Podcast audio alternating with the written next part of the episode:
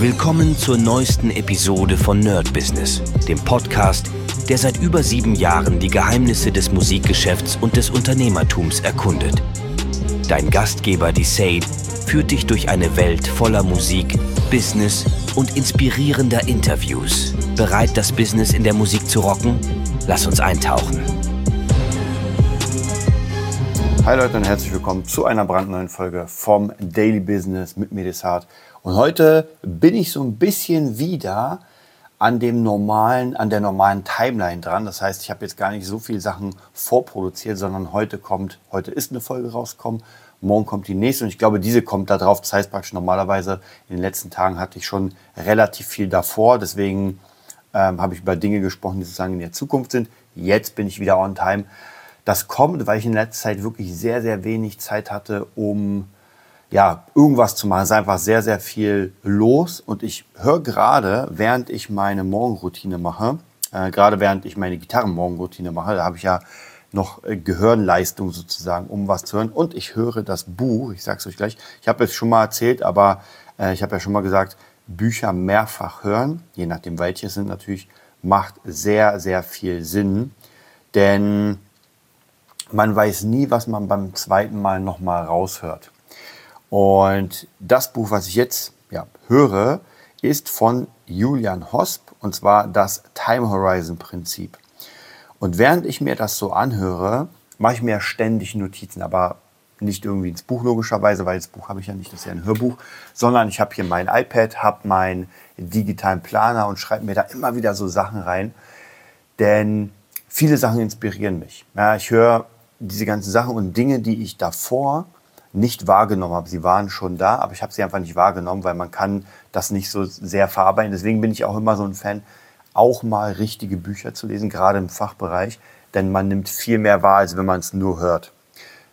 Trotzdem, oder anders, deswegen höre ich auch äh, persönlich immer Bücher, Hörbücher öfter, weil ich dann einfach immer wieder neue Ideen bekomme, neuen Anschub für das Ganze und dadurch dann praktisch immer andere Informationen rausbekomme. Die schreibe ich mir dann auf und versuche die natürlich durchzugehen. Und was sehr, sehr interessant war, er ist jetzt gerade in dem Bereich, wo es darum geht, seine Bucketlist zu schreiben. Also sozusagen eine, ja, wie kann man sagen, eine Erweiterung des Vision Boards. Wobei bei mir war es tatsächlich meistens immer das Vision Board, die Bucketlist, aber ich verstehe schon, was der Unterschied ist, zumindest da. Denn das Vision Board ist einfach eine Sache, die man gerne haben würde. Das ist komplett frei von jeglicher Wertung. Man ballert sich da ein Haus rauf, man ballert sich, also alles mögliche. Ich habe sogar letztens erst ein Vision Board gemacht, muss ich mal wieder angucken, auf meinem iPad. Und man packt einfach die Dinge, die man haben will. Eine Bucketlist ist noch ein bisschen anders. Und zwar, da werden die Dinge konkreter. Das heißt, wenn ich zum Beispiel sage auf meinem Vision Board, ich würde gerne Reisen machen. So, das ist erstmal vollkommen neu. Ich packe Bilder von coolen Reisen, das einfach cool aussieht. So, dann geht es aber weiter. Und zwar das nächste ist, welche Reise will ich machen? Also praktisch die Bucketlist macht das Ganze konkret. Und wenn ich jetzt die ganze Bucketlist aufgeschrieben habe, er macht es noch sogar ein bisschen krasser. Also er praktisch nimmt die einzelnen Bereiche das heißt Bucketlist für Unternehmen, Bucketlist für Beziehungen, Bucketlist für Körper und so weiter. Und dann werden aus diesen ganzen Sachen, ich weiß gar nicht, ob er allgemein nur eine Sache nimmt oder aus jedem Bereich, kann man natürlich immer gucken, wie man will. Und ähm, diese, wie soll ich sagen, die, diesen Bereich arbeitet man dann aus. Und zwar, was kann ich in diesem Jahr tun, um das zu machen? Normalerweise ist ja die Bucketlist etwas, wo ich sage, ey, das will ich noch in meinem Leben machen. Und das kann total abgefahren sein. Also wie zum Beispiel, ja, um den oder auf den Mond fliegen. Ja, ist schon sehr, ja, sehr sportlich. Oder zum Beispiel ein Buch schreiben. Ja, das ist vielleicht ein bisschen weniger sportlich als, äh, als auf den Mond fliegen. Und so weiter. Also so Dinge, wo man wirklich sagt, auch wenn man jetzt gerade gar nicht daran arbeitet und auch gar nicht fort in den nächsten paar Tagen daran zu arbeiten, trotzdem sind das Dinge, die man mal gerne machen will. Und ich muss tatsächlich sagen, wenn, ich noch mal, wenn wir so einen kleinen Abstecher machen, ähm, dieses mit dem gerne ein Buch schreiben. Es ist unglaublich interessant, wie viele Leute tat, tatsächlich ein Buch schreiben wollen. Also wenn ich mit denen quatsche, äh, ist immer ganz unterschiedlich. Das können Schüler sein von mir, das können Arbeitskollegen, das ist wirklich vollkommen egal, wenn wir dann auf dieses Thema kommen, dass ich ein Buch geschrieben habe, also mehrere Bücher, aber jetzt eher Roman, die meisten gehen dann eher auf den Roman, ähm, dann wird man gesagt, oh ja, das würde ich auch gern machen. Und die, die Frage ist ja dann, in welchem Bereich. Und wenn man das angeht, wenn man irgendwann dann sagt, okay, jetzt, jetzt bin ich bereit, das Projekt anzugehen, dann ist es natürlich sehr, sehr interessant, wenn man dann sagt, okay, äh, was ist der Time Horizon, also sich wirklich damit beschäftigen. Denn ich muss wirklich sagen, ich habe gemerkt, erst wenn man sich mit einer Sache wirklich beschäftigt, wird sie vom Traum in die Realität kommen.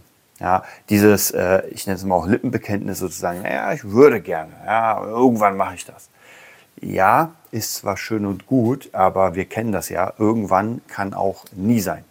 Und deswegen ist es da ganz, ganz wichtig, sich das aufzuschreiben. Und es geht nicht darum, jetzt sofort anzufangen, sondern wirklich Stück für Stück für Stück. Und da muss ich sagen, das ist vielleicht eins der ja, wichtigsten Learnings, die ich für mich gelernt habe. Und zwar, du kannst alles haben, aber nicht auf einmal. Vielleicht muss ich da noch mal eine eigene Podcast-Folge drüber machen, weil das so ein wichtiges Thema ist. Und ich sehe es immer wieder in meinem Umfeld bei ähm, Leuten, die erfolgreich sein wollen, die vieles machen wollen. Und ich finde das hammermäßig geil. Wenn jemand sagt, ey, ich würde gerne, äh, weiß nicht, einen, äh, den Kurs besuchen. Ich würde aber auch einen Kurs machen. Ich würde gerne Kampfkunst üben. Ich würde, es ist alles Hammer. Ich liebe ja sowas, wenn Leute so, ah, ich will alles. Aber natürlich muss man aufpassen, dass man nicht alles auf einmal macht, denn dann bremst man sich aus, denn dann ist man einfach komplett überfordert. Ja, wenn ich jetzt zum Beispiel fünf Sachen anfangen würde, ich kann mich auch da nicht darauf konzentrieren. Dann lieber eine Sache richtig machen. Ich nehme mal bei mir zum Beispiel das Wing Chun, Kampfkunst. Nehmen wir mal das als gutes Beispiel.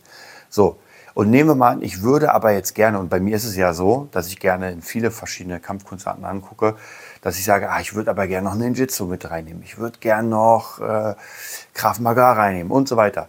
Dann wäre es ein Fehler, sich zu allen anzumelden. Ich hatte mal die Phase, wo ich ähm, Wing Chun gemacht habe, dann habe ich Eskrima gemacht, dann habe ich CrossFit gemacht, wobei CrossFit ja kein Kampfkunst ist, und Ninjitsu.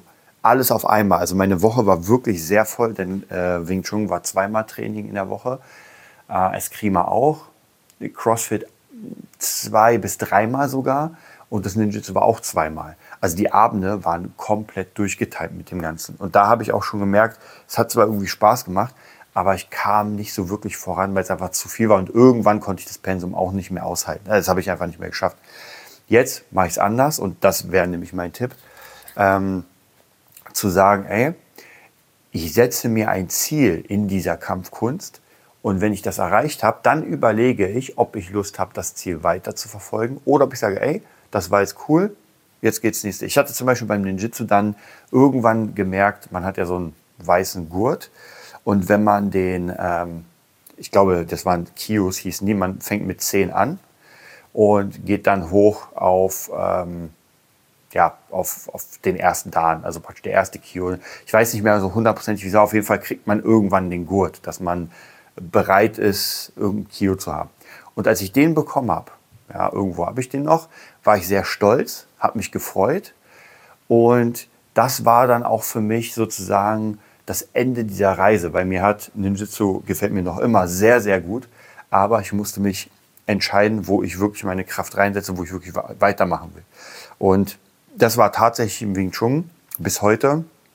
Und es ist auch noch immer. Also für mich, ich habe da meine Pläne und ich habe jetzt nicht vor, irgendwas anderes zu machen. Ich gucke immer mal wieder so kursmäßig an andere Sachen, dass ich sage, naja, ich mache mal kurz einen kleinen Kurs in dem oder einen kleinen Workshop hier, aber jetzt nicht so, dass ich sage, boah, ich fange das jetzt richtig an. Denn wenn ich meine Kräfte da teile, zumindest in dem Bereich, dann komme ich einfach nicht weiter.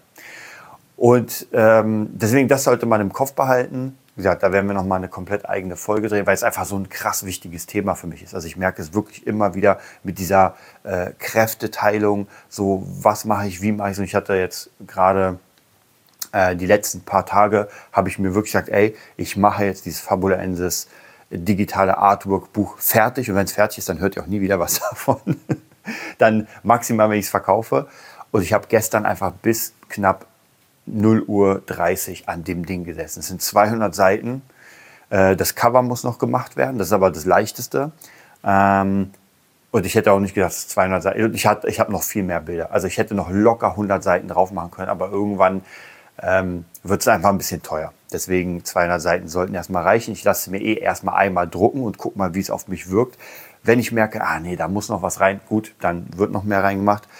Aber da habe ich mir wirklich gesagt, okay, denn ich hatte noch ein paar Nebenaufgaben währenddessen. Ich dachte mir, ah, ich könnte das machen und das, das, das. Und dann habe ich mich irgendwann selbst erwischt und meinte, ey, du wirst niemals fertig mit dem Buch, wenn du jetzt schon wieder andere Sachen anfängst. Also alles weggeschoben und einfach Buch machen. Das hat aber nichts zu tun, jetzt nochmal ganz wichtig, mit den Routinen, die ich habe. Also mit den Morgenroutinen zum Beispiel. Das heißt, ich wische jetzt nicht die Morgenroutinen weg und fange jetzt etwas an, sondern die bleiben eigentlich so weit es geht. Wie gesagt, nicht ist hundertprozentig. Die bleiben aber normalerweise fest. Das bedeutet, ich stehe morgens auf um sechs, je nachdem, heute um sieben, weil gestern bis 0.30 Uhr da ging gar nichts mehr. Ähm, und normalerweise äh, stehe ich dann auf, mache meine komplette Routine und dann fängt erst der Tag an. Also das ist nochmal ganz wichtig zu sagen, dass, weil da will ich ja wirklich vorankommen. Also in den Routinenblock sozusagen morgens, ist ja je nachdem, wie jeder macht, ist einfach meine persönliche Weiterbildung, würde ich sagen. So, wie gesagt, Morgensport, dann Gitarre, dann ähm, Gehörbildung, dann Social Media Sachen. Gut, das ist keine Weiterbildung, aber es muss gemacht werden. Dann in der nächsten Zeit werde ich wieder Producing richtig reinbauen, dass ich eine Stunde produziere. Ich habe ja früher die Stunde äh, Livestream gehabt. Äh, jetzt mache ich das einfach für mich, weil das Livestreaming hat so nicht funktioniert, wie ich es mir dachte. Ist auch gar kein Problem. Ich habe trotzdem unendlich viel gelernt und unendlich viel äh, Stuff da äh, gebaut. Und so sieht das aus. So, jetzt habe ich euch äh, eine ganze Weile zugequatscht. Ich wollte eigentlich heute nur wieder fünf Minuten machen, aber ihr kennt es ja, wenn man dann in dem Thema drin ist. Also auf jeden Fall, ich bin weiter dabei, das Time Horizon Prinzip zu hören. Ich würde es euch auch empfehlen. Ich meine, jeder, der Audible hat und irgendwie noch seine 300 Credits da drauf hat, man hat ja meistens irgendwie Credits, die man noch nicht verballert hat und 1000 Hörbücher. Also holt euch Julian Hosp das Time Horizon Prinzip. Ich finde das wirklich sehr, sehr, sehr gut und werde das Ganze auch dieses Jahr einbinden in meine, ähm, ja, in meinen äh, Way to the Top oder äh, Heldenweg. Also da bin ich auf jeden Fall sehr gespannt. Ich wünsche euch einen mega geilen Tag und bis morgen. Das war's für heute bei Nerd Business, dem Podcast, der dir zeigt, wie du in der Musikbranche durchstartest.